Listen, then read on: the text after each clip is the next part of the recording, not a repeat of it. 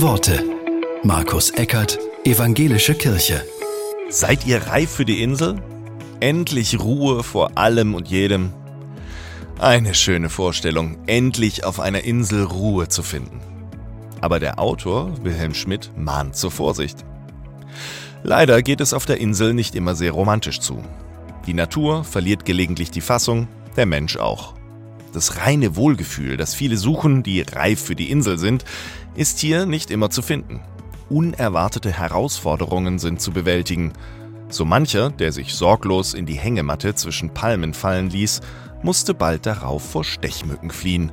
So manches Paar hat sich auf der Insel für immer gefunden, andere mussten den Heimweg getrennt antreten. Eine Überlegung vorweg könnte also hilfreich sein. Sind sie wirklich reif für die Insel?